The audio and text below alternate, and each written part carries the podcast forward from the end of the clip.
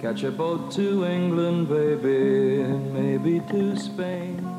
Hello，大家好， Hello，大家好，这里是准风乐坛，我是卢老师。我是林老师。 对，我们经历了二零一六年，是的，但辞旧迎新，许久不见，我们中间好像上次是呃隔了一期。隔了一期，对嗯，对，啊，为什么隔一期？呃， 新年了嘛，我们出去从日本游玩了一趟。啊，对，从日本玩了一趟回来的林老师，是的，我觉得这个关于日本这一趟旅行，我觉得我们下次可以安排一期节目专门。聊跟日本相关的电影，然后顺带我觉得可以分享一下这个旅日本旅行的经验。 对，哎呀，好期待呀！好虚伪。 对，那今天我们要给跟大家聊一个什么呢？我们想跟大家聊一部美剧，嗯啊，虽然这个你现在是美剧的冬歇期，但是马上会有一波新美剧要上来的对对啊，只不过是我们今天要聊的是这部大家可能听的比较少的一部新剧，对，因为我们之前聊剧比较少，我们一般是以聊电影为主。嗯对然后那个，但我们这个节目跟其他节目。巨大的区别就是我们什么都愿意聊，就哎是只 要我们没有那么就是纯粹的说我们一定要聊电影，对呀、对我们剧也聊，我们甚至甚至我们看到有书好的，我们可以聊书，就是嗯包罗万象。啊提供给大家更多的精神食粮嘛对对对对，对对，那就我反正只要我们喜欢的东西，我们都愿意聊一聊，嗯我们上次还聊剧的时候，还是那一部火花非常，对，非常棒的日剧叫《火花》。对，那我们这次聊的这部日剧呢，大家这部美剧啊，美 剧，叫我们的一天，对，This is Us，嗯，这部剧，呃，从我现在看到的数据是在美国当地也是特别受欢迎，因为这部剧是也应该是说它是一个家庭剧，就讲美国人自己家的日常的这种故事，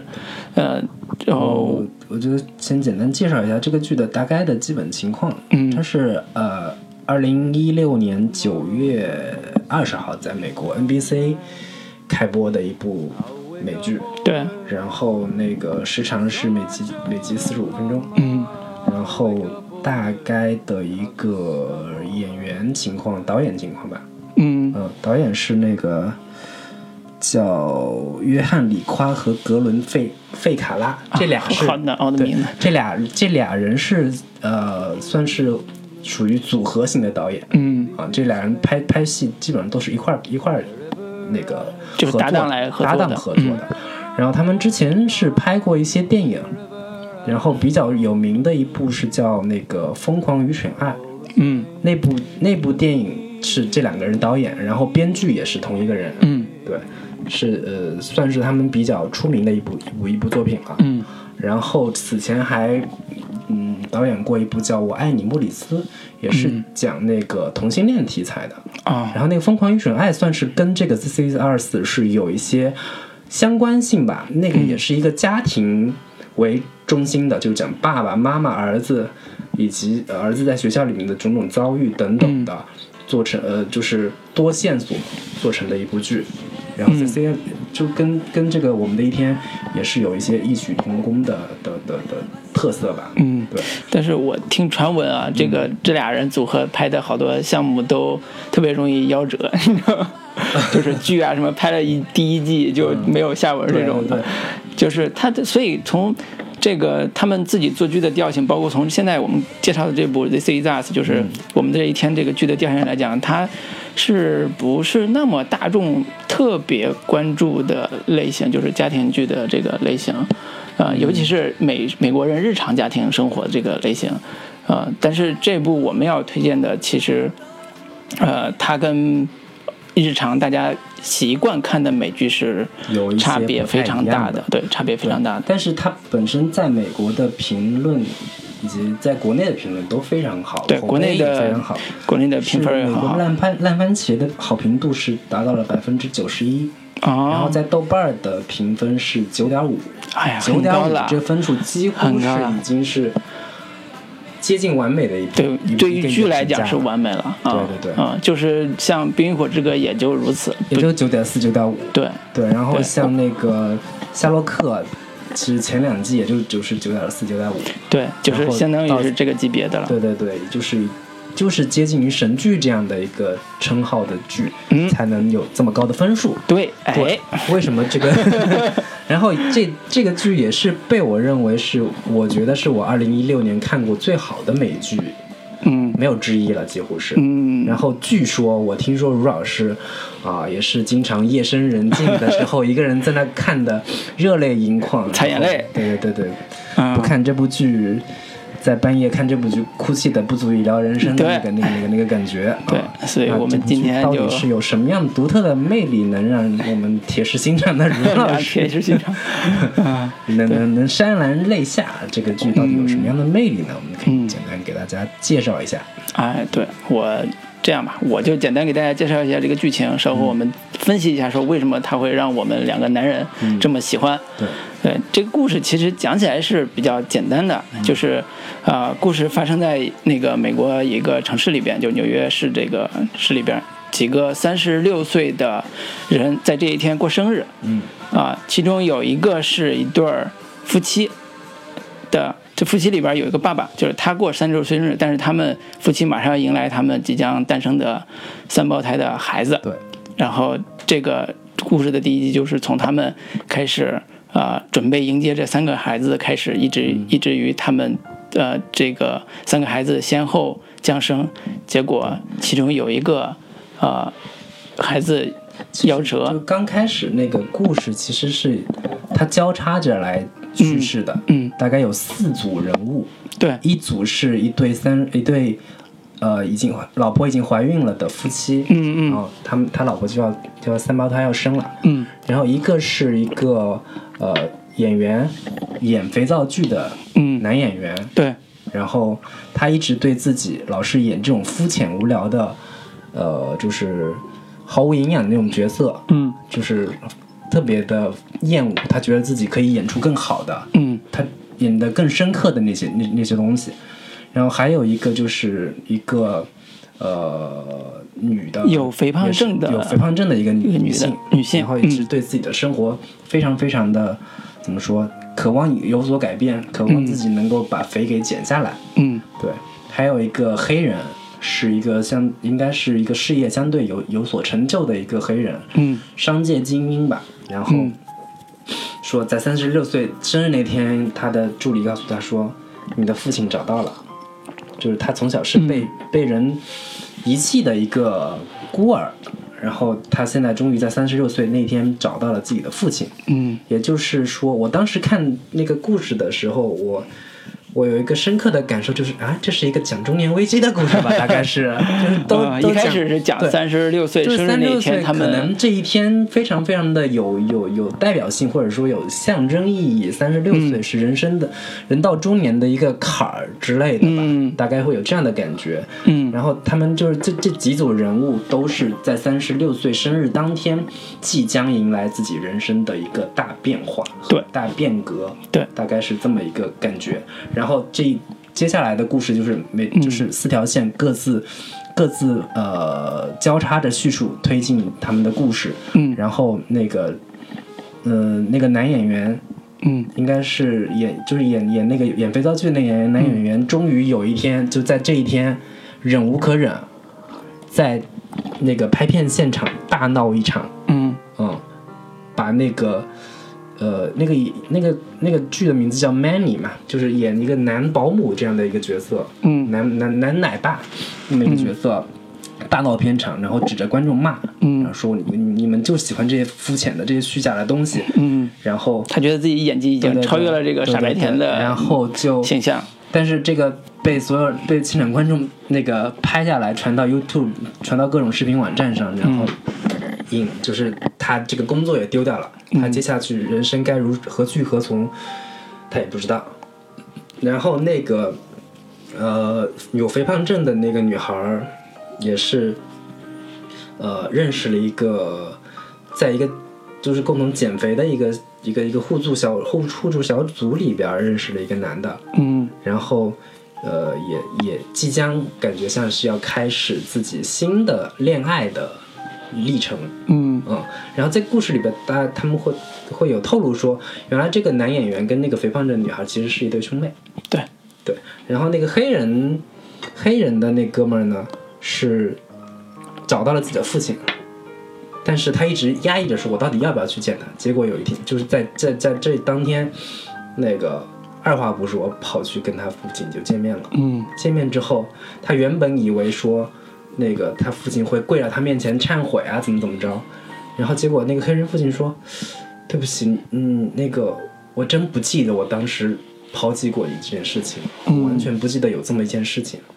对，就就跟他设想的完全不一样，嗯嗯，但是那个他竟然把他的那个遗弃他的父亲给带回家了。嗯对，就这这几条线，呃，大致都前面都交代清楚了。但在故事结束的时候，我觉得这个这个，呃，结尾这部分，我觉得如老 师可以可以讲一下。对是一我个从头讲，再把它收回来。嗯对，这四个人在这一天里边，三十六岁生日这一天里边遭遇了人生的大变故对之后，最后结尾交代了一个画面，就是三个三个年轻人，啊、就是 Manny 这种奶爸这个演员，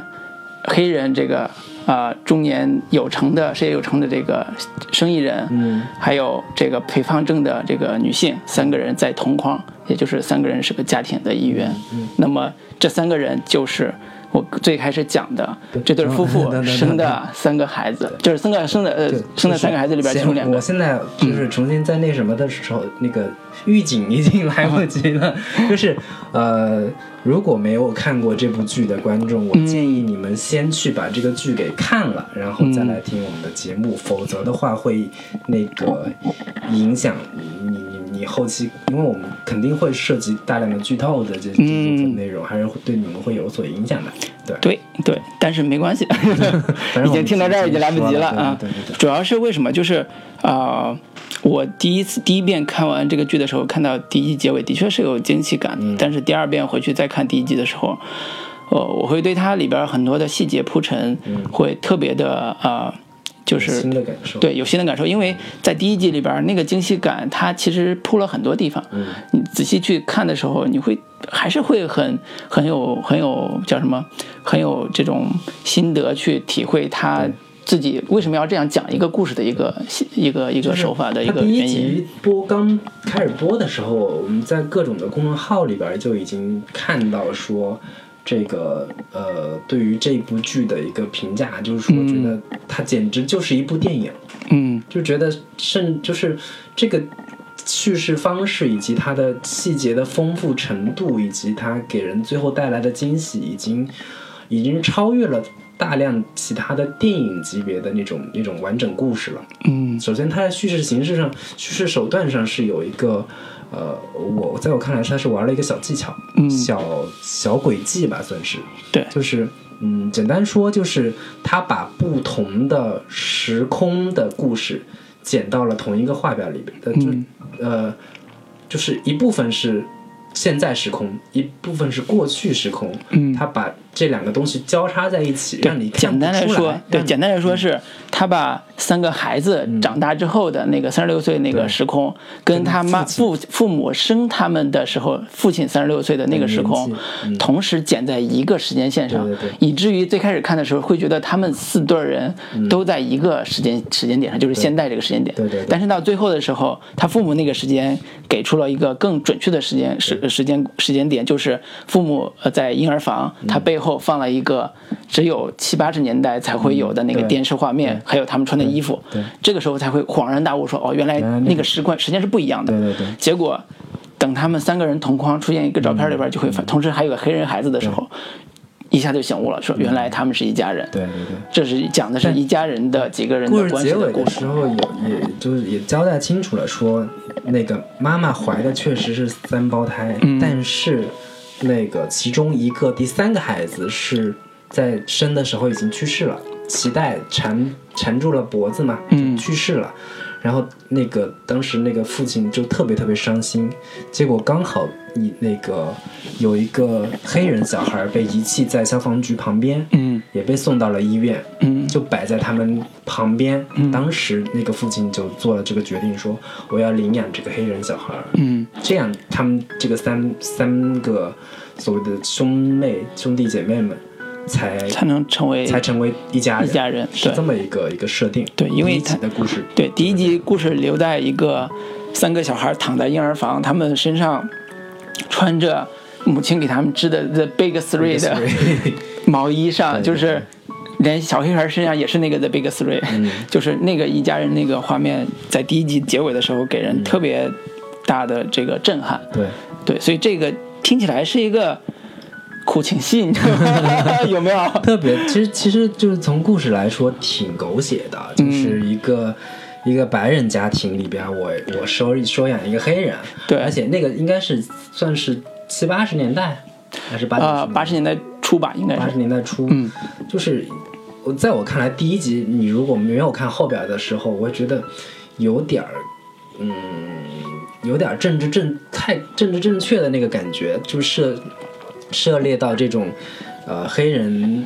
生长在白人家庭里边儿，然后白人家庭完全不顾及他是黑人这个身份，完了就嗯把他给领养过来了。我会虽然这个故事很精巧，然后种种、嗯种种这个叙事方式也都特别好，但是我隐隐会觉得有点儿这个太正面了对太正了。啊、呃，我不知道，我可以大概会会去猜测这个后面的故事会是会是、嗯会是怎么样的，但是你看后面的时候。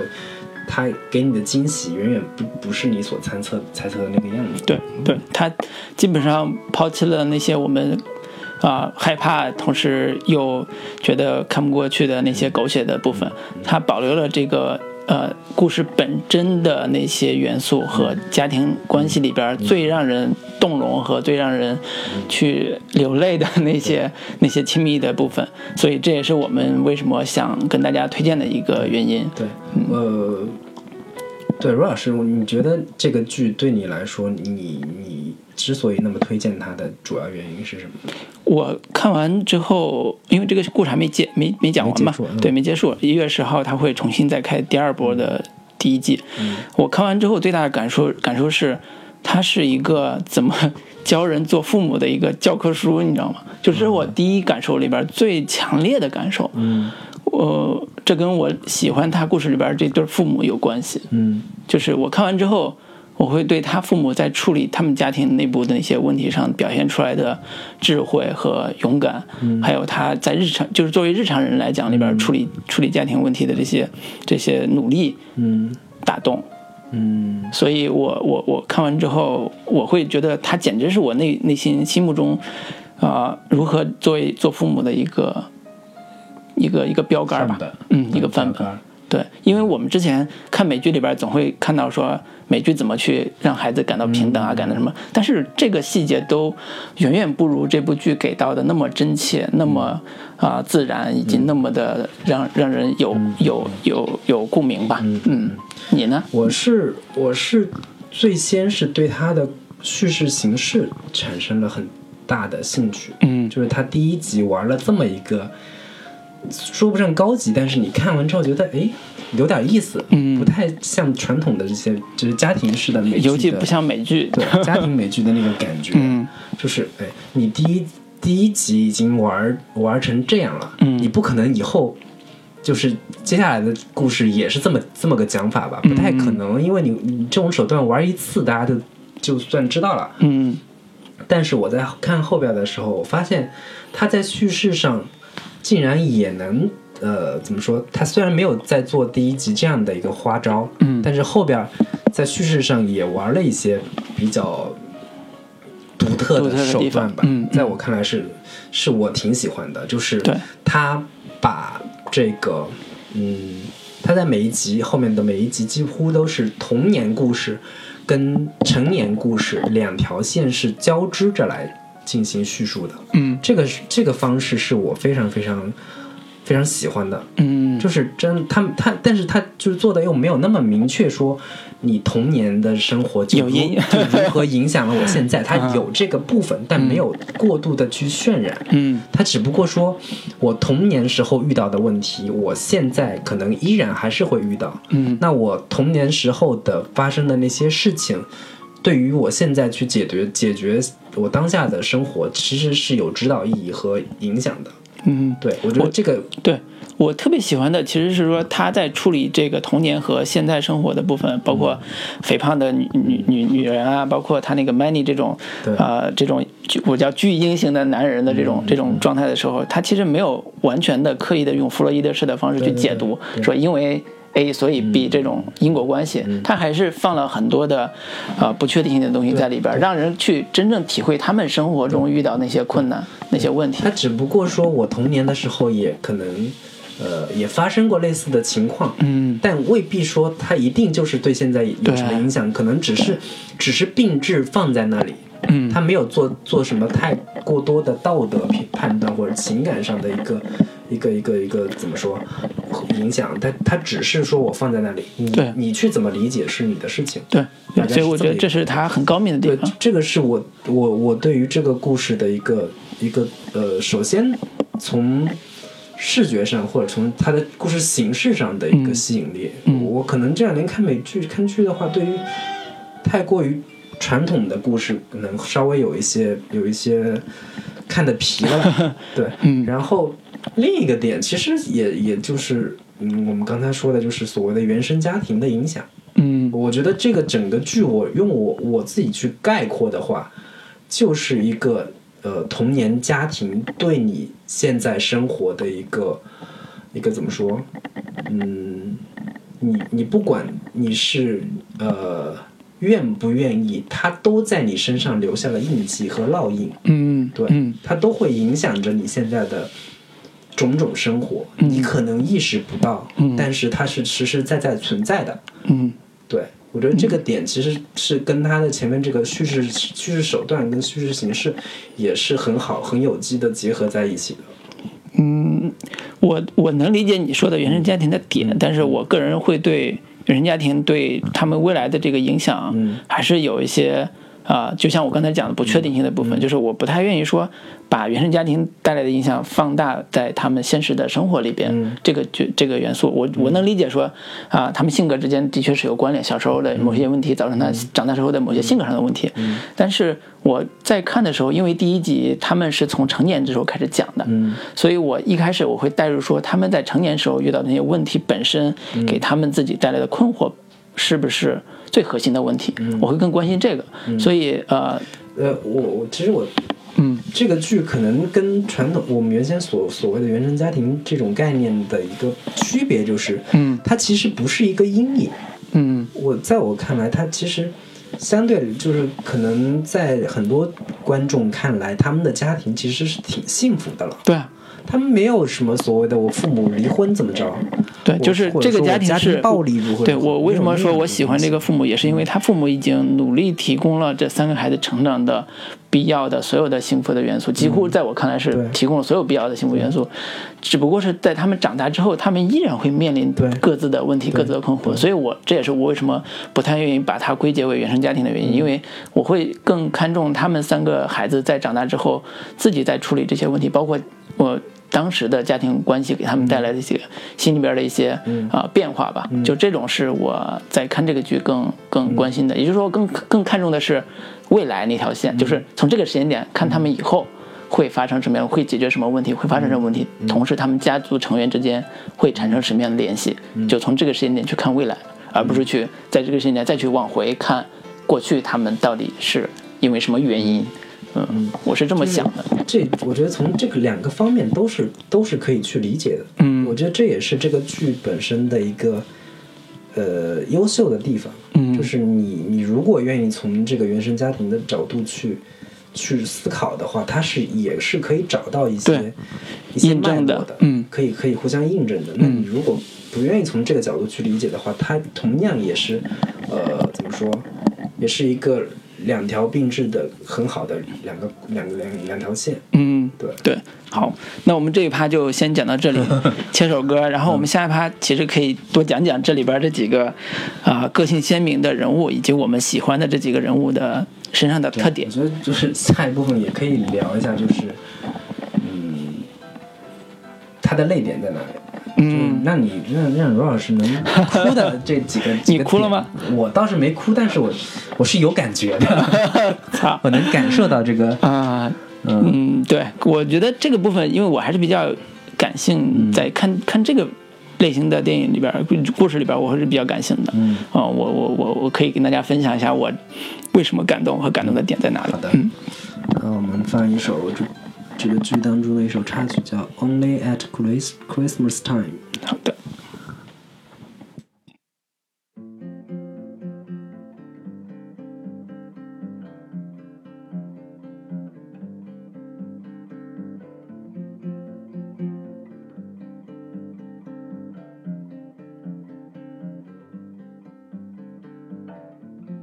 only to bring you peace. Only at Christmas time. Only the King of Kings. Only what once was mine. It takes the end of time.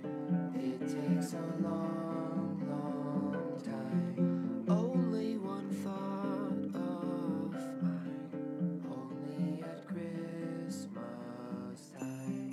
He brings us peace, He brings us joy, He brings all thoughts to destroy. Only at Christmas time. To bring us peace, to bring us joy, to bring all thoughts to destroy. Only at Christmas time.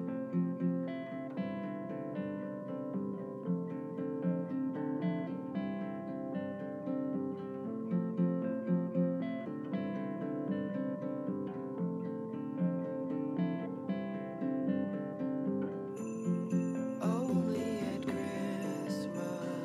time, only a tree to climb. Only at Christmas time, if you can read the sign. Only at Christmas time, everything lost will find. Only at Christmas time. Only at Christmas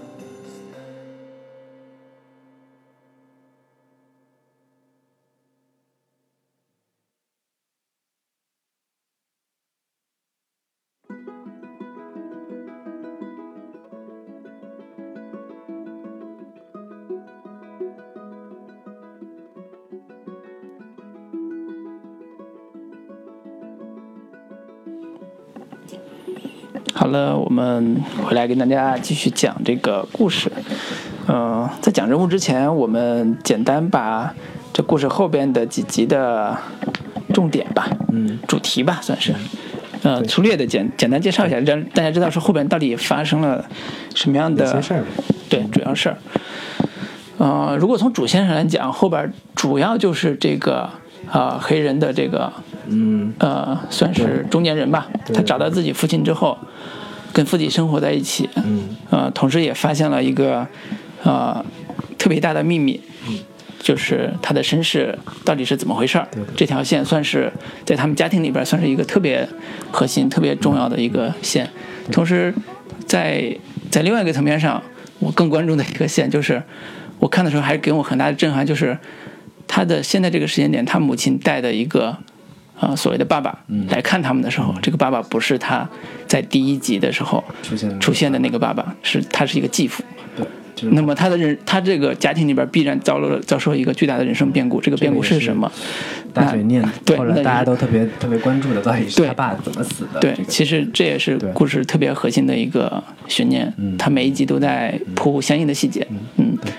呃，我觉得如果不从相对线性的这个故事去去聊的话，它其实每一集是相对有一个明确的主题的，嗯，就是它的一个主题，比如说呃呃，可能是某一个节日，嗯比如说呃万圣节那一天，嗯他们家的家族传统是什么样的？嗯就是他们小时候这个万圣节是怎么过的？嗯然后到现在他们长大之后，那个万圣节他们也要一定要遵从当初小时候过过的那个万圣节的这个家庭传统，嗯然后每个人都有自己对于那个节日的一个记忆点，然后。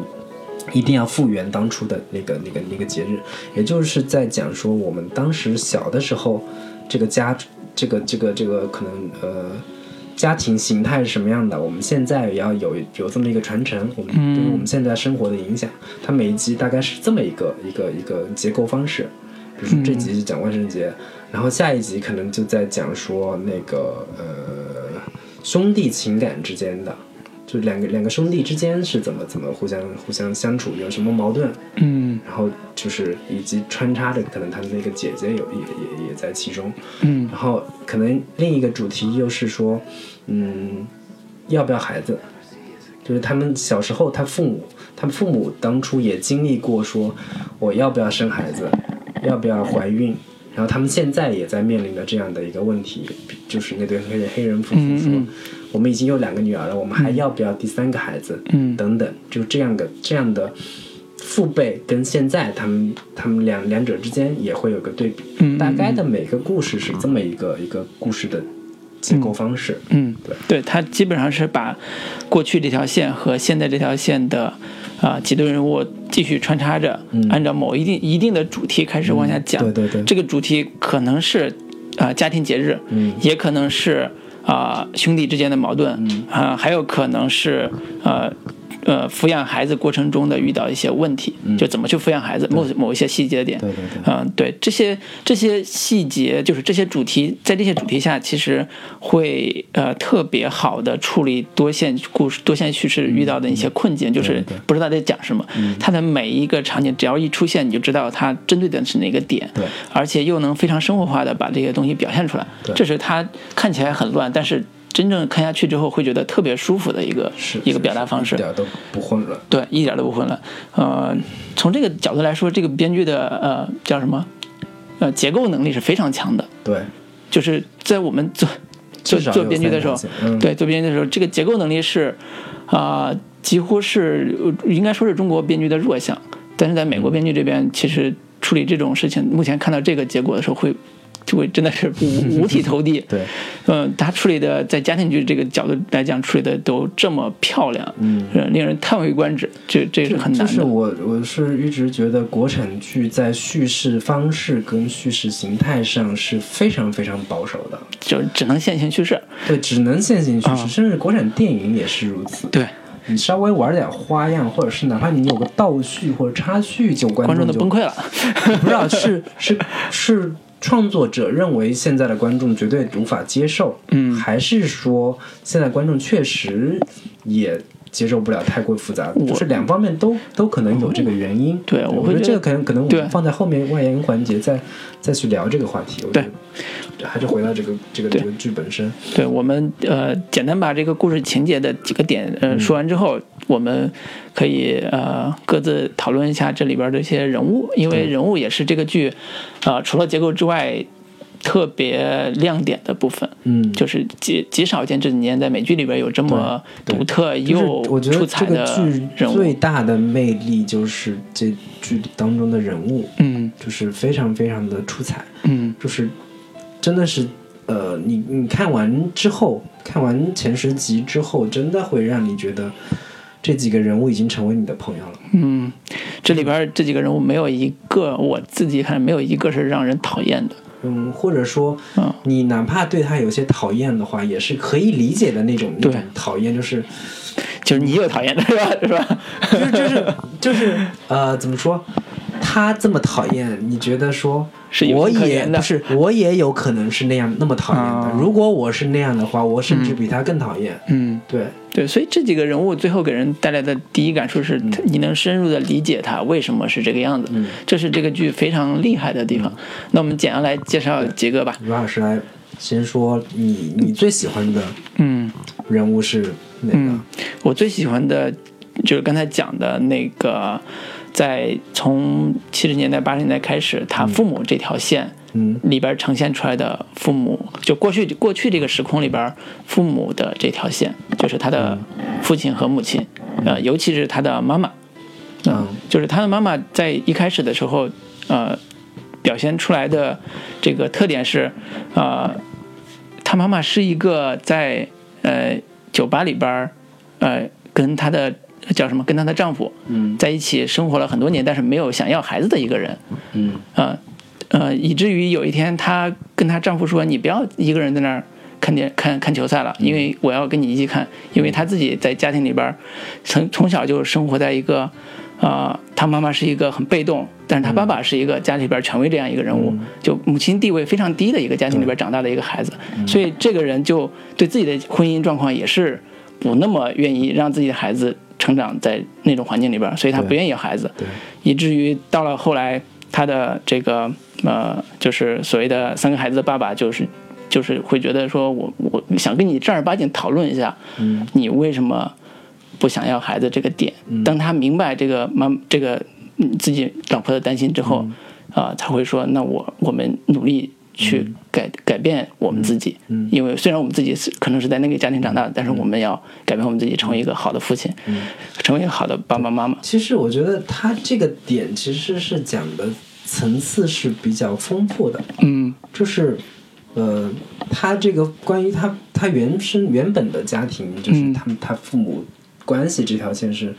算是藏的比较藏得比较藏得比深较了深的。嗯就是我们首先一开始我们比较能够体会和认同的，就是一对年轻夫妻，嗯过二人世界，嗯不想要有孩子的这个牵绊，嗯我们自己可以想干嘛干嘛，我们可以想看球去看球，嗯我们去去去那个支持我们的球队，嗯，然后不像那些有孩子了的那些那些那个夫妻那样，就没有自己是生活没有嘛自己的生活了，嗯就一心就扑在自己孩子身上。嗯太没劲了，那那种生活能叫这个生活吗？就是会有这样的感受。其实这种这种点，对于我们这种大龄青年，对大龄青年，或者说即将结婚，或者说可能要结婚的这种那种心态，其实也其实有认同感对，嗯我们在在北京，我们互相都就就是住住在一起或怎么样的话，嗯就是没有还孩子挺这样挺好对啊的嗯但挺开心的呀。我们每天我我们为什么不就继续一直都这样下去？嗯挺好的。为什么要有孩子？嗯太烦人了。就这这种点其实是还挺让人能有感同身受的点。对对，这个是基础，对然后这是基础嗯你你再去翻说你我我原生家庭里面的、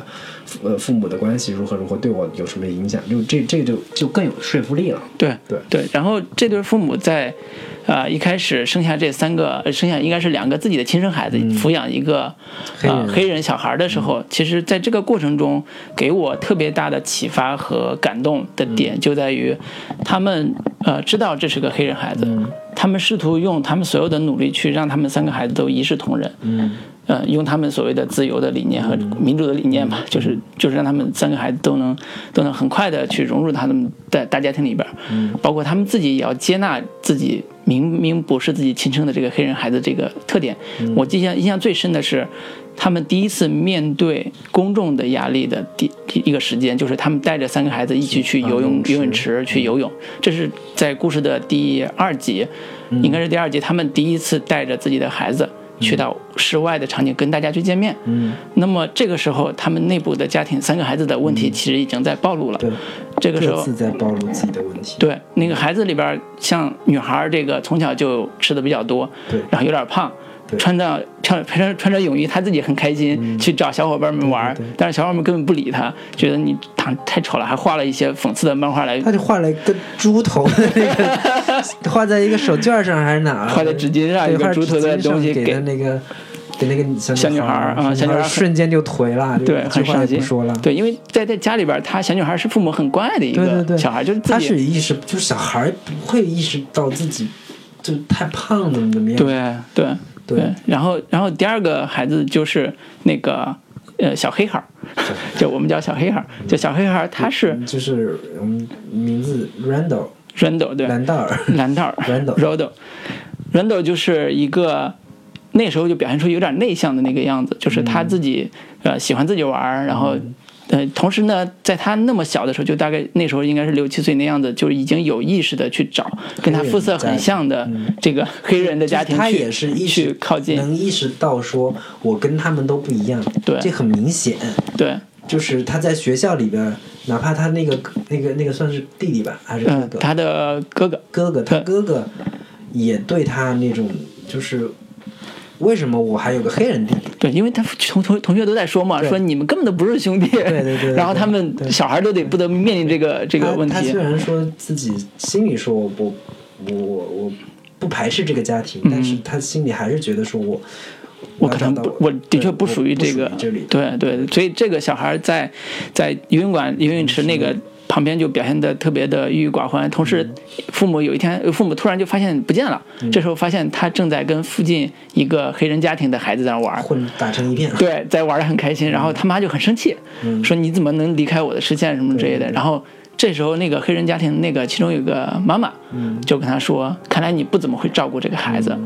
他妈妈就很生气，他说我我很努力在照顾他，而且我用了所有的办法去照顾嗯他，为什么你说我不懂？其实其实是有点儿有点儿怎么说攻击性的，对或者说有点儿防备性的，觉得你你有什以么为资你格你啊你是黑人，你就怎么怎么着，对你就对，但是他对说我指手画脚。对，，但是那个母亲就说了一个特别好的细节，就是让包括让我都觉得特别受感动的一个点，就是他母亲说，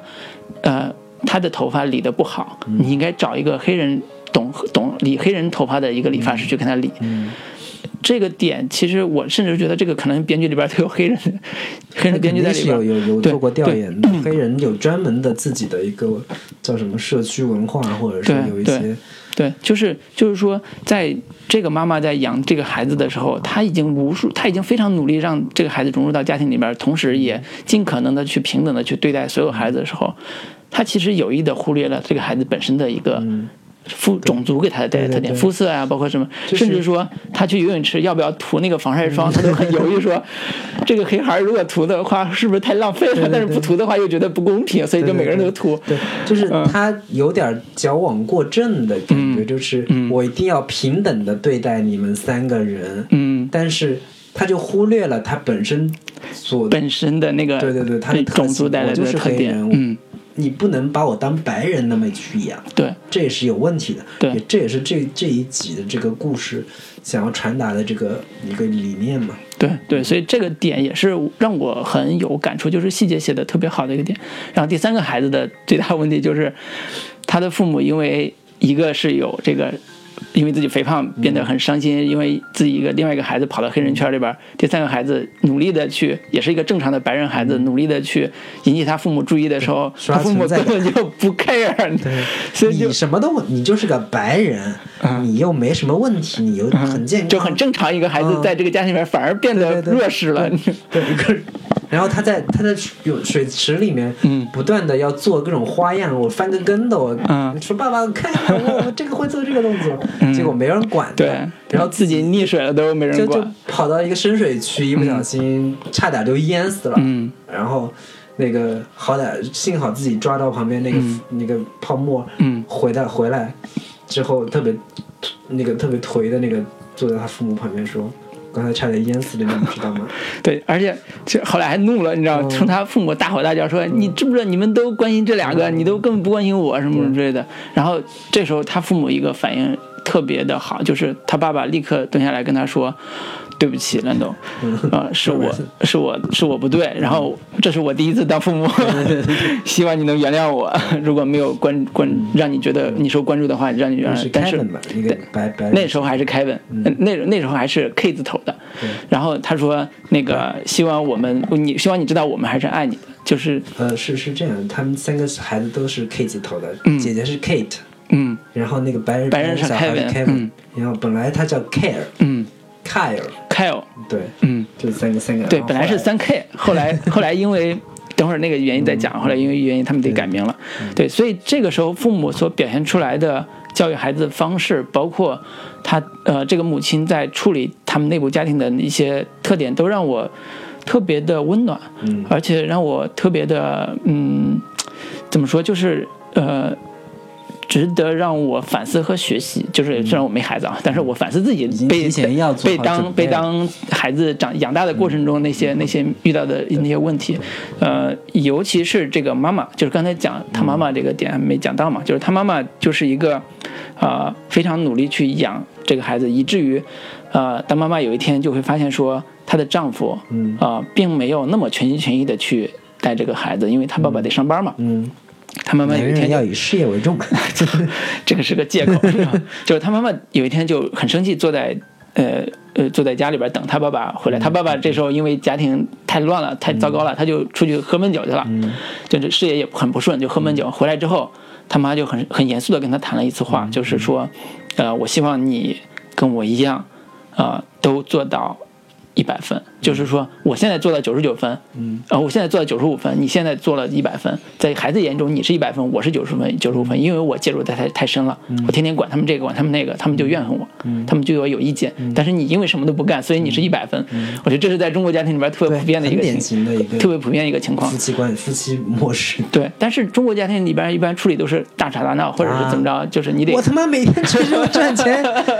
我容易吗？我回去还回来还得你遭你这骂，操你这怎么怎 么样？不是行神见面啊。我就是模仿一下嘛，对 对不对，就是俩人夫妻俩人冲突，这在中国家庭剧里边儿经常会出现的夫妻俩冲突的巨巨大的根就源是都在传于统传统一些的父家庭，可能以前母亲就觉得这是我应应应该做的，嗯嗯就是养孩子带孩子就是女人的事儿，嗯就是男人出去赚钱，就是贴补家用就就就行了，挣钱就行了，男人负责对对对赚钱养家，女人负责貌美如 花。对，反正反正就是说啊、他这个爸爸就就立刻明白了他说那意嗯思，然后就 就开始反思自己，呃，反思自己的方式就在自己家的卧室门口。嗯呃，坐在地上蹲了一夜，在那儿在那儿想他他丈他妻子醒来之后发现说你干嘛在外边儿待一夜？他说我我想了一夜，我在想嗯我在想反思对我在想说，我到底在做什么？我我我为什么要呃抛下你一个人去照顾这些孩子？我应该跟你一起分担这个家庭家庭里边的所有的困难。我应该更介入、更深入的去让这些孩子感受到我的存在。所以这个是他所有的几乎内部家庭内部所有的细节都是在用这种方式去处理，他以至于不交嗯流对沟通，对交流沟通，以至于说，啊、在整个我们看这个剧的过程中，你你虽然有一个黑人孩子在这个家庭里面长大，但是他的戏剧冲突没有大家想象中那么的狗血，那么的强烈，因为他无时无刻都在寻找一些沟通和释放的途径，以至于让互相都能了解他们在想什么。呃，对，这这就是你你你喜欢的那个那个母亲的那个形象吗？对，对，其实我也我也是挺喜欢这个母亲的这个角色的，嗯就是呃，我喜欢的她的点更重要的是我我是对她前史就是之前的那啊个生活的那个、那个对比，就是她原本其实是一个非常好的歌手，嗯他如果好好去，就是我经常会想到说，那些经常在混什么愚公移山啊、嗯毛啊那些，就是就是那个范儿的姑娘们，嗯，她们如果成为人母，对我抛下了我原先的那种生活，我原先真是放荡不羁、爱自由的那个状态，嗯我真的又回归到了家庭生活，我好好的就是承担起我当母亲的这个职责的时候，真的是非常非常非常努力的，非嗯常非常负责任的。但是我原先其实是在过着那样的生活的，就这个其实对他来说，嗯，在我看来是让这个人物更加有魅力，嗯嗯，以及他要承担母亲这样的角色，其实是是怎么说，要要更这个角色转更难换是更难的，嗯对，这是我觉得他更加有魅力的这个一个嗯很你说他很个人重要的这样点个人对这个人对身上的这对个，我就我我是因为最开始这个细节就是他母亲前世这个细节，可能到很晚才很晚才出现交代嘛。对但前边儿的那些我刚才讲的这些照顾孩子呀，包括自己的这个性格部分的那些闪光点，都特别的打动打动人。嗯这如果一旦出现说他当年原来是个歌手啊，原来还有这么丰富的前史的时候，那个人物的光环立马就特别的耀眼。对对嗯，那么你呢？你最喜欢的那个对，呃角色是哪个？其实我最喜欢的应该是那个黑人小孩儿和以及黑人长大之后的那个黑哥们儿。嗯嗯其实我我是在第一集，我第一马上就是瞬间树立起对这几个几个角色之间的一个情感和认同嘛。嗯，那我在第一集的时候就最喜欢那个黑人黑人小哥，当然他的故事本身的戏剧性和戏剧感是最足的，嗯也是最丰富的。我是比较喜欢他那个人物的怎么说行为逻辑吧，嗯他就是我真的想到了这个事情，我尽管有挣扎，但是我一定一旦决定要去做的时候，我就是特别简单直接，我冲到我找到了的那个亲生父亲的家门口，跑过去跟他一通说，那个多少多少年前你你把一个孩子那个丢丢弃到那个消防站旁边，嗯然后你看我现在那个长大了，我牛逼了，我有钱了，你看那个 车，那个车，你这这好辈子阴暗是吧 你这辈子都买不起啊、我现在牛逼了，怎么着？然后怎么怎么怎么样，说了一大堆。然后那个那哥们儿，那个那个他那个黑人父亲看了他一眼，说：“你进来吧。”然后他、嗯他一他马上就怂了，说：“好，我进来。”嗯进去之后，那个也是也是跟人说了半天，说那个呃呃怎么着来着？就是我特别想我进来跟你说，去你的吧！嗯大骂你一顿，然后我就摔门走人。对，然后那个那个他他那个亲生父亲说：“好，你你你可以说了，说完你就可以走了。”嗯对，是是是是这么他一以为会骂对骂他，对对对嗯，他他就是，嗯，我喜欢他这个人物的点就在于他，哪怕是那个我非常恨的一个人，嗯，他内心还是藏着非常非常深刻的那种情感，嗯，他那种情感藏得很深，然后他也不介意把那个、他那个亲生父亲给带回家，嗯，他就这这种种种的这些行为，让我觉得这个人物非常非常的生动，尤其是他把那他那个亲生父亲带回家之后的那个反应，嗯就是一边对着自己妻子说我在干什么，然后就又又哭又笑，嗯嗯就就完全不知道自己、自己的这个行为到底是在做什么，嗯，就是这种这种这种情感是让我觉得还挺、挺动人的，挺动人，又很复杂，又很、很真实。嗯，对我觉得这个我、这个点是因为什么？就是呃，我这么理解他这个黑人的这个表现，嗯是因为、呃，他的父母就是他的所谓的养父母，嗯给了他家庭的温暖和爱，嗯，所以他的生父对他来讲是个缺失，而不是个阴影。嗯对，这个是很难的。很难很难得的事情，嗯就是这也是我为什么欣赏他父母的原因，就是他真的是给了这个黑人孩子嗯家庭的温暖、家庭的爱，所以他才会说我对生父没有那么的怨恨，而是说我就是一个缺失，我就想知道我父亲是谁，我想知道他过得怎么样。结果到了一看，说他父亲过得很不好，得了癌症，几个月就该挂了。嗯对对对他内心里边就会有这种纠纠纠葛，就会痛苦，就说那我还是觉得应该，虽然他没有抚养我，嗯但毕竟是我生父，愿意跟他再进一步的去去接触嗯或者去了解他，就是这是他的缺失，所以这个是我们看到很多家庭剧，包括呃这种所谓的家庭问题剧的一个不一样的地方，就是他一般会把这个人物塑造的特别的有仇恨感，因为他这是有阴阴影的这个嗯地方，这个阴影要放大，放大出来就是就是家庭矛盾，这家庭矛盾就开始挑战，嗯做戏剧冲突，这个时候反而会让这个戏就不那么的温暖而且温馨，就是这个剧里边儿反而对他们原先家庭的继承最好的就是这个黑人，对，就是又聪明又好，就是你你就这么看吧，这这妹妹跟哥哥俩都没结婚，而且还真没着落呢，就 没就是两个三十六岁的孩都是子，三十六岁，嗯那个已经是结婚了，嗯，有俩女儿了，嗯，就是生活美满，事业有成，嗯就是这么简单的概括，就就就这样。这这那俩都还飘着呢， 不知道怎么怎 么着。就按中国人的观点来看，说这嗯这个这个没有成家大立龄业这未个，嗯婚男女青年到底想怎么样？然后也没有就是稳定的家庭。那嗯那从这个意义上来说，每年所谓的过什么万圣节、过圣诞节，都是去那个黑人的那个嗯对家里去对，传承他们原先的家庭的那个那个温暖的那个仪式种种的，嗯都是在他身上去完成的。嗯，对，从这个意义上，其实这个黑人是。就继更承了他好们地家庭继承他的，们家庭的一些传统也好，一些嗯各、各种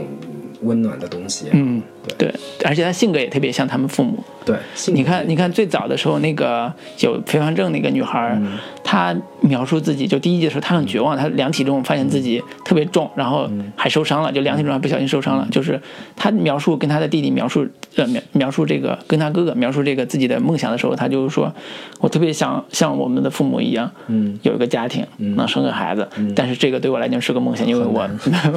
没有办法去得到那样的幸福的家庭，就是就是就像你刚才讲，这黑人反而是虽然没有血缘关系，反而是因为啊呃某些原因继承了他们父母最优秀的部分，呃，并且组成了目前看来非常幸福的这个家庭。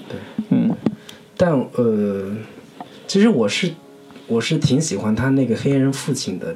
的的的角色的，嗯但是呃，我看到后边儿略微觉得这个角色有点儿假，就是前边只要他没有， 就是后边儿呃，在呃，应该说是在他没有带入另外一个人让大家认识之前，嗯就这个细节我就不剧透了。就是在前面塑造这个黑人形象是一个很伤感的，然后很无奈的这样一个父亲的一个角形象，嗯就是一个当年的诗人遇到了一个他心爱的姑娘。然后生下了一个宝宝，嗯这个宝宝，但是因为他他俩一生病，就是这个宝宝不得不我我送移去到这个我，我个人的感觉就是，呃，后面的故事把这个黑人父亲洗白洗的有点儿狠，嗯洗白洗的有点儿过，嗯就是有点太，原先你会感觉说，呃，就是一个可能说有毒瘾的黑人青年，嗯养了生了个孩子，不小心也不知道跟谁，嗯然后就生了这么个孩子，也不想养，就丢弃了这么一个、嗯一个形象。但后面就是给他加了种种的好的光环，首先他快死了。嗯得癌症快死了，这个点本身你就对他恨不起来了吧？其次，他是个诗人，嗯诗人还是玩乐器、玩音乐玩的特别好，玩爵士什么多才多艺。跟很多大师同台过，对，那那你就就就光光芒万丈了呀。同时，他还有各种处理，就是就是剧中人物经常有一些可能情感上有有有有有就是心结的呀，嗯或者说有有怎么样的，他还特别会安慰人，他还特别很性睿格智又的特别好，嗯特有特别有智慧这么一个老人。嗯就是有点有点觉得这故事里吧，人物你们也都太完美了嗯吧，本身让人觉得是一个、呃有很点朴实的家庭剧是吧？有点就是就是没有， 他他整个故事在我反正看到后来，我觉得他还是把我可以嗯他很美化的部分有我在可以有一理些嗯解他这个本身整整体风格大概就是这么一个故事，嗯但看起来这个这个黑人父亲的角色有点过于完美了。嗯嗯，会有会有这样的感觉，但其实你本身看他故人物塑造，其实是是很有魅力的。嗯对对你在看的时候还挺挺挺容易会喜欢这个角色的。对对对，所以另外两个孩子我们嗯就就不讲了 是吧？我我觉得可以可以聊一下嘛。嗯，对你愿 意可以聊哪个？我愿意聊那个，我我我挺想聊那个，就是演那个 Manny 那个对那个人的，嗯，Kevin 那个孩子，他就是算是就是美剧里边的一个大手脸，经常会出现的一个，在嗯对《灵书妙探》里边，他也他也出现过演演过一个角对色。这种角色，对于我们喜欢看美剧的人来讲，是一个很很叫什么很啊、很熟悉的很熟悉的角嗯色。你比如说，你喜欢看《Friends》，你喜欢看叫嗯《摩登摩登那家庭》嗯这种的，就是喜剧类的呃这种肥肥皂剧吧，嗯家庭肥皂剧这种呃戏的话，里边有很多类似这种啊、长得很漂亮、很帅的。这种这种男性的形象，他就他其实就是这样一个演这样一个形象的一个男生，但是他自己生活里边也是一个性格有、嗯有一些像呃巨婴一样的这种男人，对对对就是什么叫巨婴，就是他永远自己永远长不大，嗯，他甚至靠妹妹来安慰他，他才能、呃去跟他的老板说不，或者是去参加某一些社社交的场合，就是他像个孩子一样去不停的索取那些大家的关注，索取那些那些那些东西，呃呃，但是呢，在故事的呃中间的时候，这个男人其实呃也试图在呃叫什么反省或者去表达他自己的看法。就比如说里边有个特别好玩的细节是，啊、这个 Manny 这个人跟那个黑人的孩子两人之间就在早年是有冲突了，但是成年之后，嗯，他们这个呃 Manny 这个呃叫 Kevin 这个人，这个人就是去到纽约开始自己新事业的时候，住在了黑人家，对，住在家里边，俩人就开始竟然还有竞争，互 怼。俩人还跑步的时候还看谁跑得快，就是兄弟俩之间的这种小的明争暗斗的东西，在他们多年之后还还有，就是甚至说他俩因为妈妈的原因就争吵，因为妈妈更偏爱这个黑人孩子，所以这个这个吃醋还吃到现在，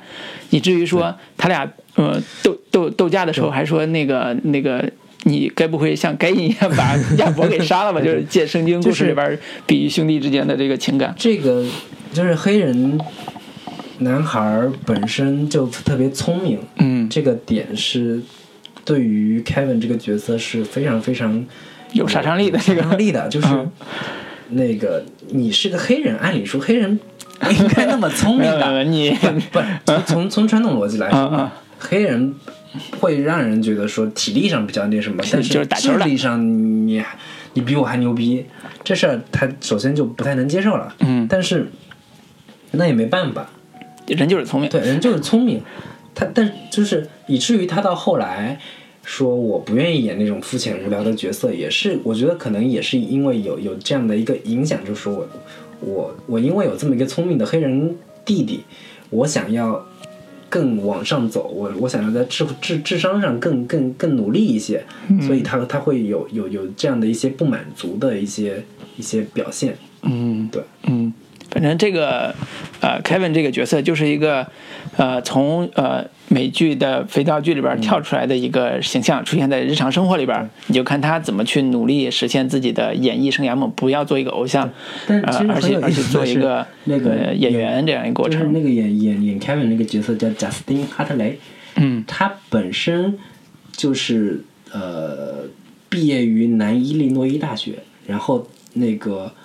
在校的时候攻读的是历史和戏剧专业，就看起来没那么傻，对，至少听起来他其实那么是傻，有但那是么看傻起来，但他是嗯事实上自己在好莱在在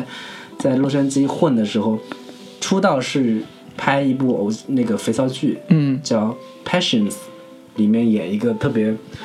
嗯弱智的那种败败家子的那那么一个角色，成、嗯成名的。嗯 所以他这个角色其实跟他他那个本身的真实的真实 很的像经历是有一些相似性的对元元素在美的。嗯美国娱乐工业的残酷性就在于，他不在乎你是什么大学毕业的，他 你看他只第只一在集乎的说你时候，喜欢那个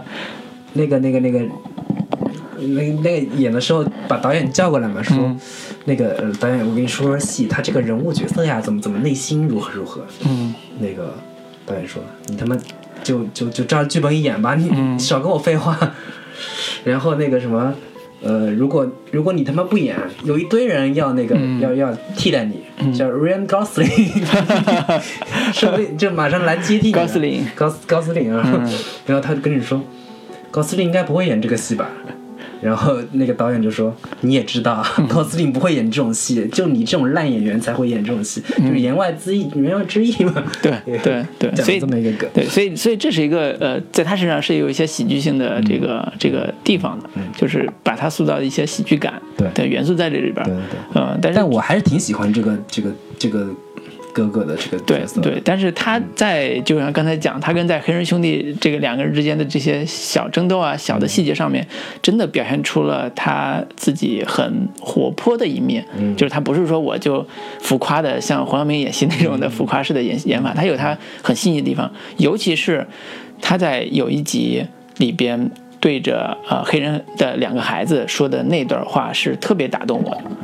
的，啊，就是他不是跟那个黑人爷爷俩人之间教孩子说做游戏嘛，说生是死死是什么东西，不他是就他们是让他们练练剧对本，练但剧本明天要演了，对然后说对你跟我们练剧本吧。对练剧本，然后讲那个死的问题，对对那一段嗯还挺挺挺对，然后讲了死的问题，俩人孩子就懵逼了，说你跟我什么讲叫死？这么残酷的东西干嘛？然后回去之后就就就就待着了，然后他他就觉得嘖我不应该给孩子讲这个嗯点，他们理解不了这个这个东西，所以我应该换一种方式去跟他讲。他就说啊、他就拿了一张自己以前画的一张嗯画，油画那种东西，就五颜六色那种油画，那种那种应该叫就是抽象主义。对抽象主义的那种油嗯画，然后去去去跟孩子去解释说啊、什么叫啊、死死亡，什么叫人人，嗯、或者叫什么叫人生这个对，点，那段我还挺挺感动的，就是嗯，这是我看过的在美剧里面看到的对于死亡阐述最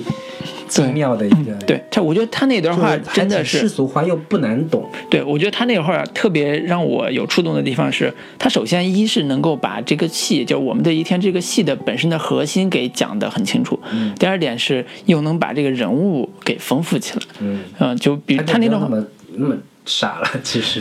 对他那段话 说完之后，对就对这个对人物就对对不，对他就不会想那么他傻。也是会思考生死，会去思考一些很深刻的嗯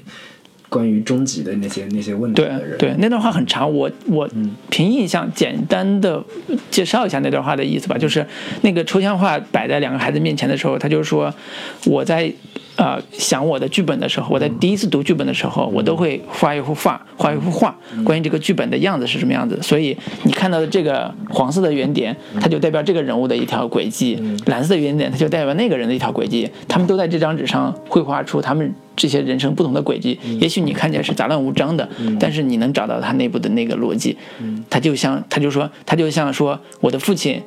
他是怎么来到这个世界上的，他是怎么去呃生下我，嗯，呃，我的父亲的父亲他是怎么来到美国，他是怎么生下他，他然后从最早的历史开始对讲起，对讲然讲这个人物说他从这个点开始生发，嗯，到了这里。他又拐了一个弯，然后对又生出生出了这个人，这个人，对这个人，就是不断的。其实每个人之间都有联系，但是又又看上去又是各自独立各自独立的一面对对，所以这个这个这番话其实真的是在我看来真的是这个戏的点这个剧的点睛的几段话，就是嗯他把啊、呃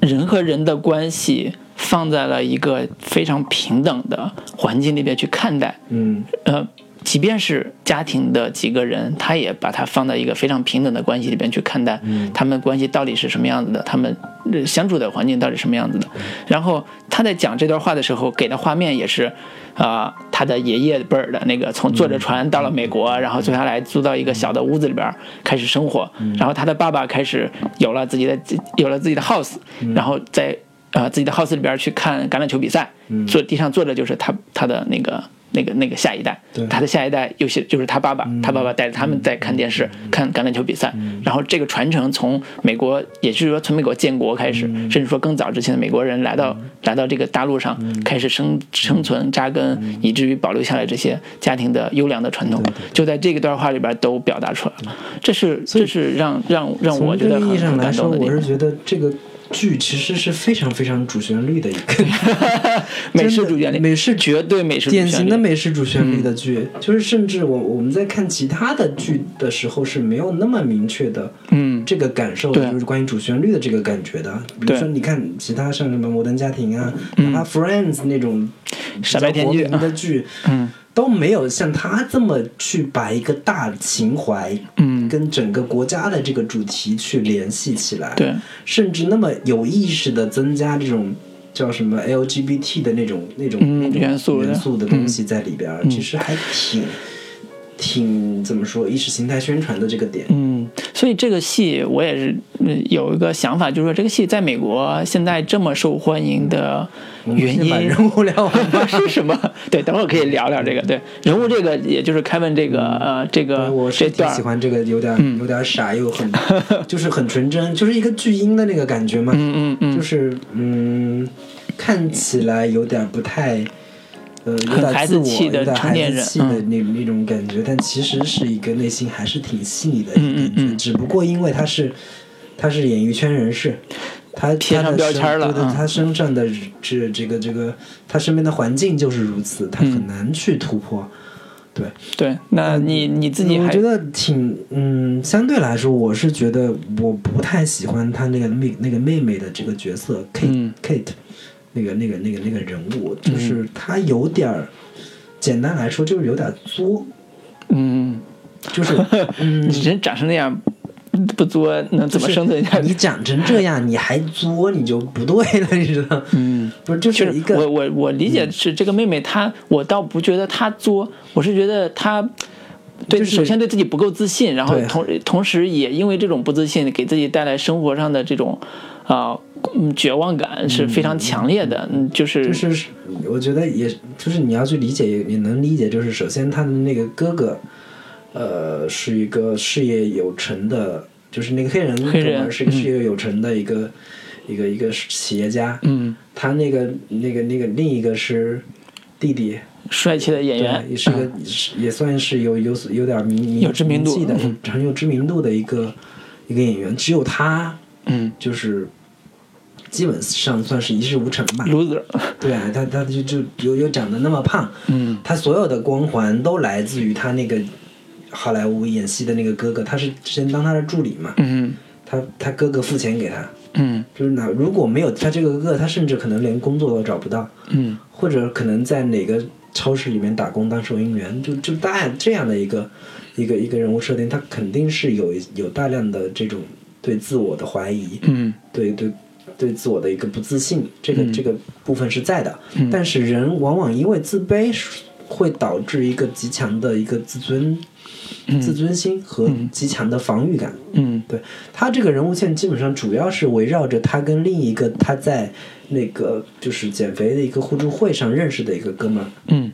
就是主要讲他俩的感情的历程更多一些。嗯，就是在观众看来，其实那那个虽然那个那哥们儿其实没有没有他 胖，比他要还要瘦一点。嗯，他找找了这么一个人，他其实是有一点儿怎么说不自信的，他觉得你你你你看上我什么呢？嗯嗯，但是他又嘴巴上又非常非常就是倔的说，我不要找个胖子。对，他在第一次见面的时候，对对对我我不会找一个胖胖子人当谈恋爱女的朋友。嗯对对对。嗯就是他他又又又很很很怎么说，很敏感的，很、嗯很那个很那个的的那一面，嗯就是敏感的过了头了，就是往往会让人觉得有点儿有点儿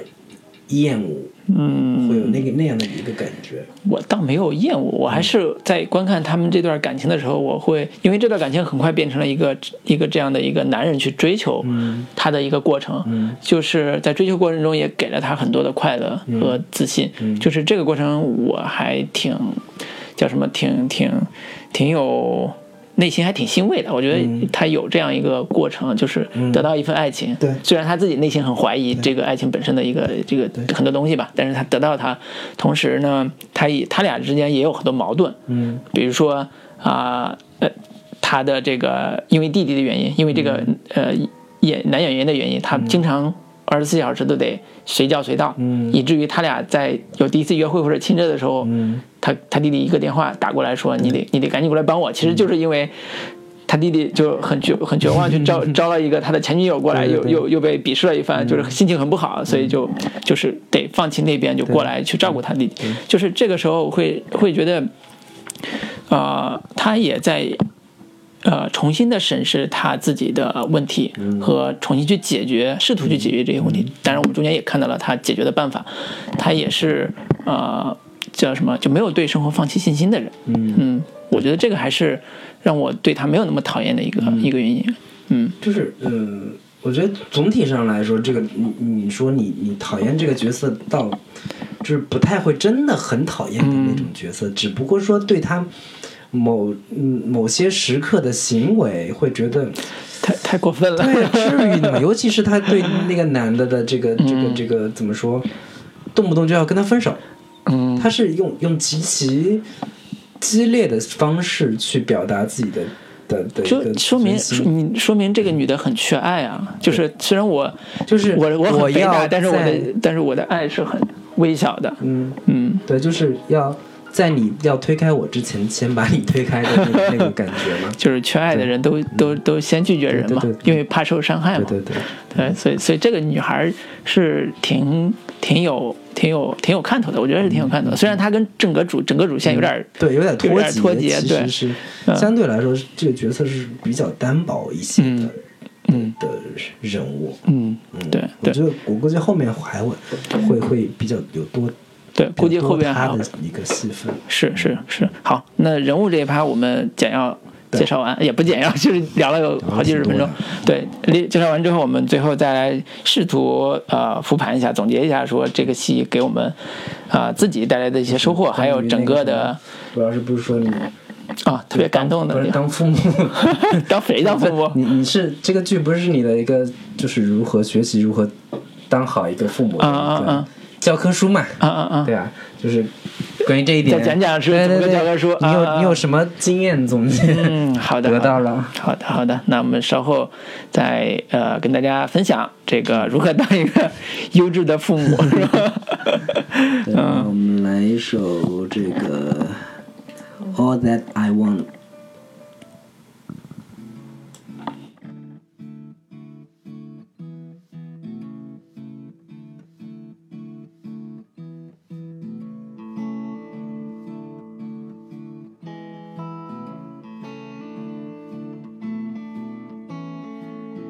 Out in the harbor,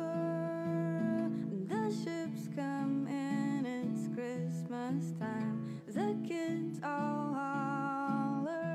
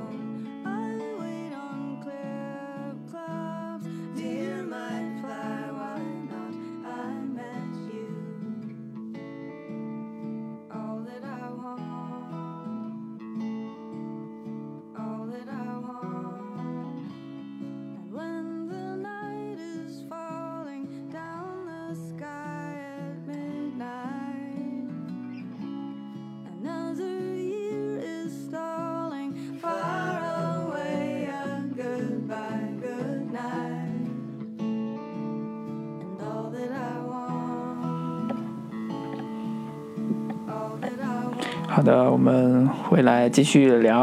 啊、呃这个如何当一个优质的父父父母。对嗯，罗老师，就是你，你开始不是说这个剧是你育儿方面的一个教科书嘛？嗯，在这个故事当中，你是学到了什么？哪些你以后如果成为一个父母之后，你觉得你要注意的地方？嗯，你如何跟自己的孩子的沟通？怎么样才能让他没有心理 阴影？嗯，哎呀，反正我 我刚才也讲了，说我我我我自己特别感动，看这个戏，其中有一个地方，就先讲那个小的小的小情节吧，就是那个黑人的小孩儿在。在他七八岁，就是经历过那个游泳池，包括那些事件之后，嗯，呃，其实也对自己的身份产生怀疑嘛，对自己家庭的位置产生怀疑。嗯，这时候他妈妈也感受到了，他妈妈就特别想解决这个问题。嗯，呃，后来他就发现说，那我们就找一个黑人社区的组织去让他成进入到这个环境里边儿。他们后来发现，在黑在在黑人社区里边有一个专门练截拳道的，就是布鲁斯利、李小龙的截拳道的一个小社团，有点空手道这个感觉的，啊，截拳道的这个感觉的一个小社团。那么他他爸爸就带着他来到全是黑人，嗯，爸爸全是黑人小孩的这样一个小社团里边，嗯都是一群他跟一群黑人小孩完全在一起，根本分不出来。但是他爸爸坐在一群黑人老爸中间，尴就尬，对，就是那而样一且个块情头也节。都没有人大。对，然后中间有一个环节，就是在拜师学艺的过程中，嗯他的师傅就是让小孩子穿上就整齐划一的白色衣嗯服之后，让他们去呃去呃蹲在就应该是趴在父亲的肩膀上，就父亲趴在地上，坐在吧，还是趴在？他应该是趴在父亲的肩，就趴在父亲肩膀上开始做，父亲开始做俯卧撑。然后他说，呃，那个教师傅就说，呃，你的爸爸现在背着你，他就是你未来的力量，是你未来的肩膀，你要知道这份力量的所在。然后他就问他爸爸说，嗯你愿意永远的背着这个孩子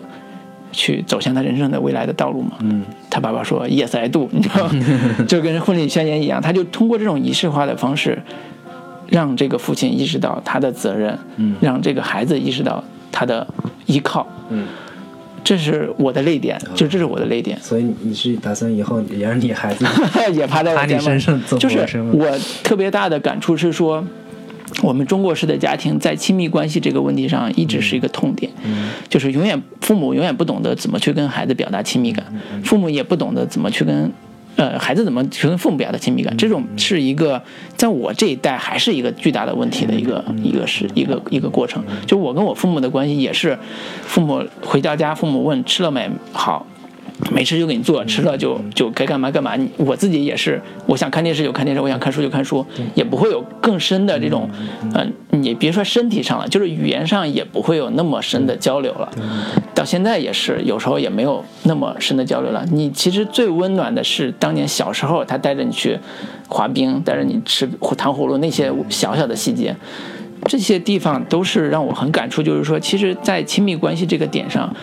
如果有意识的去培养的话，其实会对这个孩子、对他自己都有一个很好的一个、一个一个一个叫什么变化。对，嗯，这个是从我嗯在看整个故事的时候，我他的很多很多细节都是父嗯母在怎么去教孩子成长，包括他们怎么去建立亲密关系这些细节，嗯就是让我特别有感触，就是这个不是美剧里边儿所谓的伟大、光明、正确的那些嗯那些东西，而是实实在在发生在他们日常生活中的那些细节。对，所以所以这个所谓的民跟孩子交朋友呀、嗯民主啊这些细节都很扯淡。你只有看了这个剧之后，你才都会是口号对，都是口号。你只有看这这个剧之后，你才能真正的去知道什么叫父母跟孩子平等去交流，去理解他，去去呵护他。这个是我觉得什么叫呃如何当一个好爸爸这个剧的一个给我的启发。嗯，对你我觉呢得？这个点，我觉得可以，我们可以后边就是结尾的收尾的时候，好好去去展开一下。嗯呃，我是觉得这个故事，呃，首先，呃、第一第一方面吧，就是我看这些呃，我们这一天这些二四这个故事，我是觉得这部剧不太像一部传统我们看过的美剧。嗯就是传统我们看过的美剧家庭剧，比较偏向是美式的呃怎么说情景喜剧，嗯比较，多，就是摩登家庭因为啊我这们种的，嗯，最早我们可以追追溯到像那个《成长的成长烦恼》的烦恼，我嗯们是最早看到的美式家庭的一个情感关系是什么样的。嗯，这也是我们最早接触到说美国人的是我们家八庭零生后活，对对 对，我们八零后，对我们最80早后接接触触到就是真的是原来父就是孩子可以直呼爸爸姓名字的，然后他们可以碰上问题，真的可以坐下来聊聊一聊的。你还记得《吃了烦恼》里边那个女儿叫什么吗？ Carol，对， 看到，对， 我也印象非常深，就是他们我互相我全都记得呀，叫叫 Ben 名字，对，对对对，等等的这些，就就对就这这是最早的。嗯然后，呃，是到后面像《摩登家庭》啊，像像像《无耻之徒》啊等等，嗯甚至包括《Friends》也都有有涉及到家庭这部分，但是嗯像《Friends》或者是《生活大爆炸》都比较比较呃片面吧作为对，比较嗯侧面的去展现他们家庭啊。但是嗯像像《摩登家庭》这种，嗯或者像像无耻无耻之徒这样的一个、一个一个故事，他们普遍都跟这个我们这一天有一些本质上的区别。对，就是说，同样作为美剧，嗯，里边的跟家庭戏份很重的这种美剧，嗯嗯嗯我们的一天里边对于家庭的表现和描写，跟之前《无耻之徒》和呃《摩登家庭》他们到底有哪些不一样的？嗯，就是我我我我个人的感觉啊，就是那个、我们这一天跟《摩登家庭》跟《成长的烦恼》他们的一个本质区别，就是他们解决问题的方式嗯跟他们是有一个本质区别的。嗯就是，呃，不管是《成长的烦恼》也好，或者《摩登家庭》也好，他们真的碰上矛盾的时候，他们是就是解决最关键的这个这个矛盾点，嗯所采取的方式，往往更愿意用一些，呃，怎么说，呃，或者怎么，就是就是有有一些轻松能解决的方式，嗯，就他们解决就是喜剧感解决 的讲两的是，解决这个矛盾的方式，往往是呃怎么说，两个人解开这个误会，嗯，就是因为误会导导来的这个，往往都是误会，嗯不会太过于深层的追究心理原因，嗯对，不太会去真正深挖人物的内心的他们的创伤有什么，嗯以及他们解决的方式，往往就是通过一通演说，嗯就是在某个场合里，一家人聚在一起说说，大家说开了这事儿，也就、嗯也就过去了。嗯呃，然后通过一个心里的疙瘩解开了，对也就通过一个一个嗯一个很很很大团圆式的那个结尾的画面，大家欢声笑语，嗯这个矛盾就算是解决了嗯啊，总是能够找到非常好的解决方式。嗯而我们这一天往往是，它尽管是这个这个矛盾已经解开了，嗯但是其实人就是你不知道哪一天他可能还会出来。嗯嗯嗯，了解了解。我理解是说，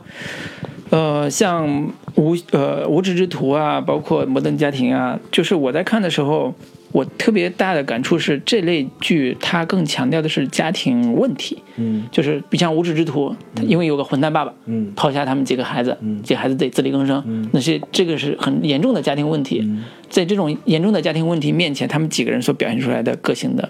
成长啊，嗯生生呃生活的这种困苦啊，然后这种艰难，就表现这种。然后摩登家庭是讲的是家庭问题，就是家庭里边永远有一个 trouble maker，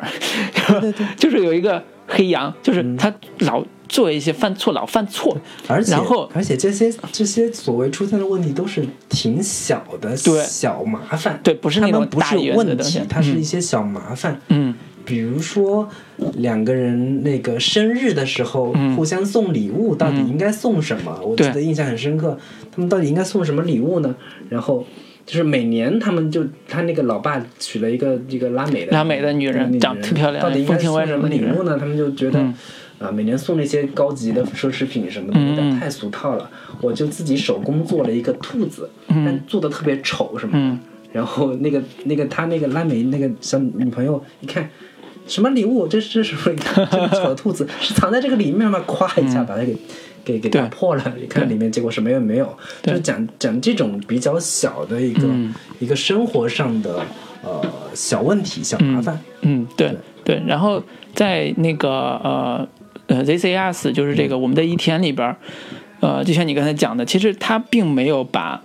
这种问题提的那么高，嗯，或者说把问题作为他们人物关系的一个矛盾的风暴口、冲冲突点来去塑造，而是说，呃，从故事的第一集开始，他们用四条平行的人物线、时间线来去表达这个他们各自在生活中遇到那些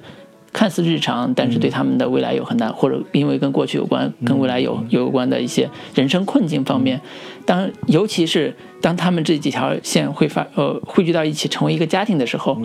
它更回归到一个家庭的本质。嗯，就是这个本质就是你把他的所有人都看成一个。有独立生活意识跟有独立生活观念的人，这样的话，你能理解这个家庭为什么组在一起。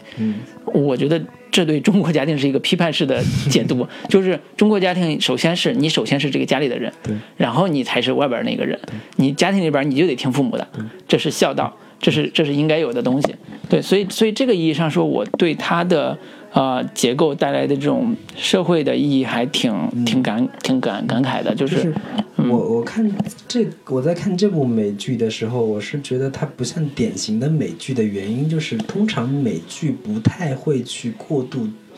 专关注伦理，就是家庭伦理这个问题。嗯他不太会去过多的关注亲情之间的这个牵绊，嗯他更多的往往是强调的就是每个个体的独立性的这个点。嗯但这个剧比较有意思的就是，他还挺挺多笔墨着手于这个兄弟之间的情感怎么怎么样，嗯嗯嗯兄妹之间的情感如何嗯如何，及父母跟子女之间的这个情感这个嗯联系有多么强烈。对。这个其实是比较在美剧当中是比较少见的。对，或者说在美剧家庭家庭剧里边儿，总会有一个人他会写他的工作，嗯写他的这个事业，这个嗯办公室场景。嗯这个戏里边儿几乎没有，对就是有只是露一场而已，就不写他的所谓工作呃伙伴啊这些东嗯西，只写他们自己呃工作环境，知嗯道说啊这是一个办办公室白领，这是一个呃演员，嗯就到此为止了。他剩下的全都放在家庭里边去解读，所以这是一个很。聚焦于家庭伦理关系的一个呃美剧，日式美嗯剧就是日常的美剧，对，就是叫日式美剧，我觉得挺对的，就是它真的是跟传统的美剧在于家庭的表达上是完全就是差别非常大，应该说差别非常大。嗯我觉得这个话题我就先聊到这里。我觉得我另一个还挺想聊的一个话题点就是关于说，呃，其实这个故事我我我问过身边不少朋友，啊嗯他们也也也愿意看，但是看的第一个感受，最大感受就是。唉，还是一锅一锅鸡 汤，啊但就还是是是一锅不让人那么反感的鸡汤，或者说是嗯熬的一锅比较好的鸡汤。嗯就是它，嗯，跟其他的鸡汤的区别在哪里？就是原原本大家会觉得鸡汤是是是一种挺让人讨厌的那种、嗯那种东西，嗯，但是为什么这个剧会不那么让人厌恶？它尽管讲的都是很政治正确的那些嗯那些话题，对，就是关于父父母之间该如何相处呀，嗯子女之间、兄兄兄弟兄妹之间到底应该怎么怎么样相处，嗯就特别的怎么说，挺都是都是正确的，特别对，正确的但话。但是如果我跟我会推荐，我如果推荐你这部戏的话，如果我说这是一部讲述父母和孩子之间如何相处的故事，你会去看吗？呃我不会，对啊，我也不会去看。嗯我真的不会去因为这个主题去看它，呃，反而我会因为这是一个讲述几个人在城市里边生活和遇到一些呃个人成长的一些问题的时候，他们的抉择、他们的变化，这个主题我会去看。就为什么呢？因为我你我二人现在关注的点，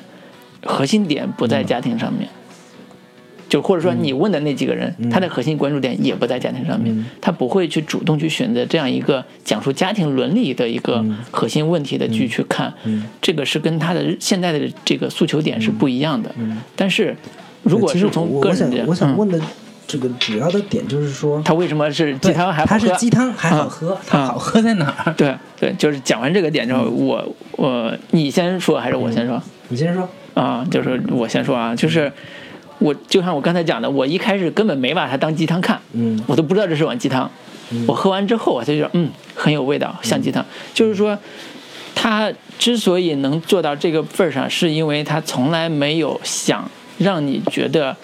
呃，就是说让你当教科书去看这个东西。虽然我说是教科书，但是他从来没有一刻让你觉得它是个教科书。他所有的细节都是用很生动的日常的语言去描述他们，尤其在这个人物身上的一些特点，去完成他的所谓的情感表达。这些所有的细节都非常的真实、贴切，啊、是没有任何说教的意味。所以我我反而会觉得他这种鸡汤这个概念，就跟我们现在说的鸡汤的点还稍稍，它其实不是鸡汤，你觉得？ 它是一个嗯，我觉得如果如果你要是呃。按照现在这个鸡汤这个这个词儿嗯去描述的话，我觉得现在是把它写成说成鸡汤有点贬义，嗯因为鸡汤在现在这个词儿是有现在这个环境语环境里边是有贬义的。嗯我更愿意叫它一个叫什么啊，喝着很爽口的东 西。对，就是就是或者让我很呃落泪的一个、一个温馨的故事。嗯，对，就是这样一个描述词。嗯嗯我的感受是，我在看第一集的时候，我就对他的这个鸡汤风格有一个清晰的认识。嗯他这个认识的体现是主要表现在我我看到的其中的一个人物身上，嗯就是那个给他母亲接生的那个医生，嗯那个老医生身上。嗯他是非常典型的展现这个故事的鸡汤风格的嗯集大成的人物，啊、但是这个人物也就对出了几次而已但他，两次吧他。确实是嗯只只出现了两次，但是嗯首先他在讲的话是，呃，一个非常有有人生阅历的嗯一个老、老头，一个老、嗯老先生，嗯他很让人信赖，嗯他非常非有对付呃生活烦恼和困难的一个技巧，嗯但是呢，同时他又非常的有有幽默感，他就是呃，就是自己做砸了还能圆回来。就跟 你跟你跟你说了一大堆这些这个让人很放心的话的时嗯同时，就是让你删删两两句情，嗯搁着你一下，嗯就是他刚安慰好他们说。指着他一那对夫妻说：“哎，来，你们哪个怀孕了？嗯你们到底是谁怀孕了之类的？”就是讲讲这种，这种这种让人呃动情之后又有一些欢笑，瞬间他要把你的这个感动点给消解掉，他不会说我过度的一直就是戳你那个泪点，嗯嗯他没有那么使劲的戳，嗯戳你泪点几下，同时又要戳你几下笑点，嗯他不会说我过度的一我一定要把你弄哭为止，嗯嗯然后这个我觉得是从他第一集的这个人物身上能够很很明显的体现的，而且这种方式也是我比较受用的，嗯他就是嗯。所以你这碗鸡汤你也干了。对，这碗鸡汤我干了。他尽管煽我的情，但是首先他真的是有智慧在里边的，嗯他不是说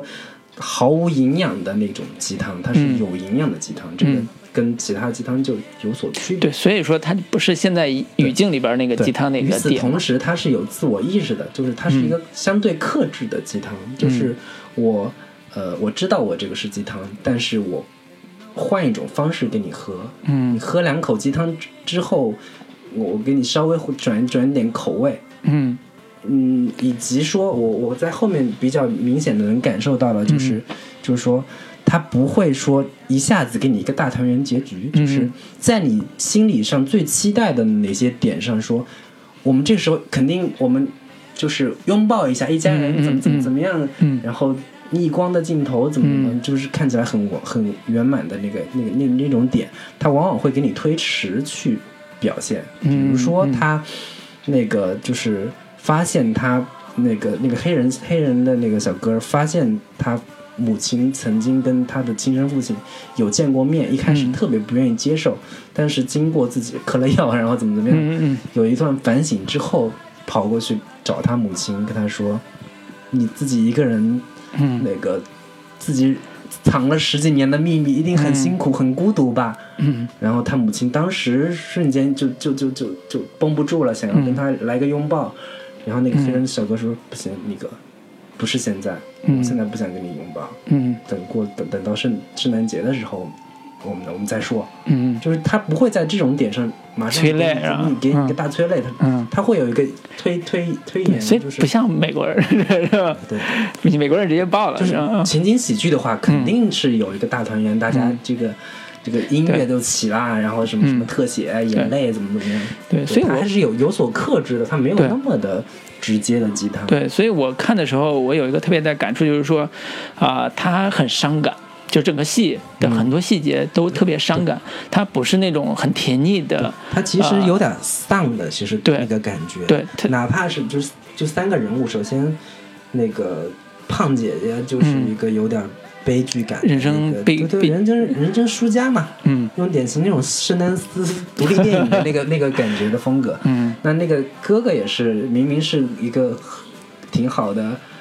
你你就演那种傻白傻白的那个嗯角色就好了嘛，非得有有自己的追求，想要有思想、有深度，嗯那也挺挺挺挺挺挺那个什么的。嗯然后那个黑人小哥儿也是，哪怕是你事业特别有成，但是你在那个家庭的这个身世种种的，他几乎很少去表现他在事业上怎么怎么成功，嗯事业这条线几乎没怎么说对，啊。嗯然后以至于他两个小孩儿也不知道他具体是干什么的，嗯就是做什么天气生意的，天气相关的证券分析师是吧？嗯，对，所以他的这种伤感相比较而言，就去掉了很多所谓的甜腻的鸡汤那个、那个元素，对就是用那个还是用那个老爷，就是那个医生老爷爷那个话，就是说。啊、他有一个话成为他们家庭的这 个呃代名词了，就是说，生活就是你把特别酸的那种柠檬水做成一个调成那种柠檬汁的，就是可以嗯还喝起来不错的柠檬汁的那种过程，就是